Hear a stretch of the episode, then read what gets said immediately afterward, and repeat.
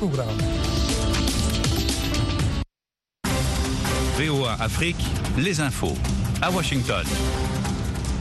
Vous écoutez VOA Afrique, il est 13h à Washington d'ici 18h en temps universel. Rosine Mounezelo dans ce studio pour vous présenter ce bulletin d'information. Bon après-midi et bienvenue.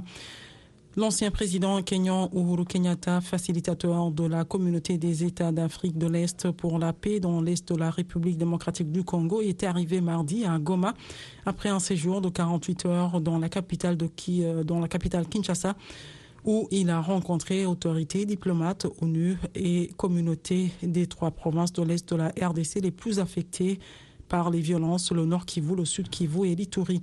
L'objectif est de préparer la prochaine session de pourparlers de paix prévue selon l'EAC le 21 novembre à Nairobi. Cette visite intervient alors que les combats se poursuivent au nord de la ville entre l'armée congolaise et les rebelles du M23 qui ont largement étendu leur territoire au cours des dernières semaines dans le nord Kivu. La Côte d'Ivoire annonce qu'elle retirera progressivement sa contribution militaire et policière par la force de maintien de la paix des Nations Unies au Mali, au Mali pardon, selon une lettre de son ambassadeur auprès de l'ONU datée du 11 novembre. La décision fait suite à l'arrestation en juillet par Bamako de 46 soldats ivoiriens accusés de mercenaires. L'administration et les gouvernements du Mali et de la Côte d'Ivoire n'ont pas immédiatement répondu aux demandes de commentaires. Toujours au Mali, le Royaume-Uni a annoncé hier le retrait anticipé de ses militaires déployés dans ce pays. Il met en avant le recours de l'agent au groupe paramilitaire russe Wagner. Le contingent du Royaume-Uni va quitter la mission de la paix de l'ONU plus tôt que prévu. Près de 300 soldats britanniques sont au Mali depuis la fin 2020 dans le cadre de la MINUSMA pour un engagement qui devait en principe durer trois ans. En Guinée-Bissau, la Cour suprême a annoncé la suppression de 28 partis qui n'ont pas apporté la preuve de leur existence réelle selon elle. Il s'agissait pour la Cour suprême de débroussailler la cinquantaine de partis existants en vue des prochaines législatives. Des leaders des partis radiés se sont réunis mardi et ont promis de protester.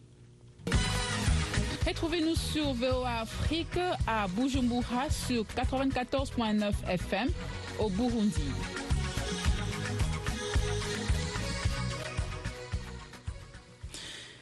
Des milliers d'œuvres africaines, dont les célèbres bronzes de Benin, volées au Nigeria pendant la colonisation britannique et aujourd'hui éparpillées dans le monde, passent au numérique grâce à des archives en ligne d'envergure.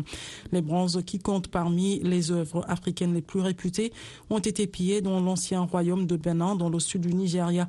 Ils sont aujourd'hui dans des musées et chez des collectionneurs d'art aux États-Unis et en Europe. Benin Digital est mise en ligne à l'heure où un élan international pousse en faveur de la restitution d'œuvres africaines pillées par les anciennes puissances coloniales. L'Allemagne, par exemple, restitue actuellement des centaines de bronzes de Benin au Nigeria où un musée est en construction pour accueillir ces œuvres. Ici aux États-Unis, l'ancien président américain Donald Trump devrait annoncer mardi sa candidature à la présidentielle américaine de 2024, ignorant les appels d'une partie de son camp à se retirer du jeu après les piètres performances aux élections de mi-mandat. Le milliardaire républicain a promis une très grande annonce depuis sa luxueuse résidence en Floride à 21h locale. Un obstacle pourrait toutefois compliquer l'ascension de Donald Trump vers la Maison-Blanche. Ses nombreux ennuis judiciaires qui pourraient finir par le disqualifier. Cette nouvelle candidature serait donc sa troisième à la Maison-Blanche. Toujours aux États-Unis, six compagnies aériennes ont été poussées par les autorités américaines à rembourser plus de 600 millions de dollars à des centaines de milliers de passagers pour des vols annulés ou modifiés. C'est ce qu'a annoncé le ministère américain du Transport. La capitale et d'autres villes ukrainiennes ont été touchées mardi par de nouvelles frappes russes, les premières depuis mi-octobre, quelques jours après une humiliante retraite des forces russes dans le sud du pays et en plein sommet du G20 en Indonésie. C'est tout pour ce bulletin d'information. Rosine Mounezero était à la présentation. Merci pour votre fidélité au programme de VO Afrique. Plus d'infos sur notre site web voafrique.com et sur nos plateformes numériques. Passez une bonne soirée en compagnie de VO Afrique. Au revoir.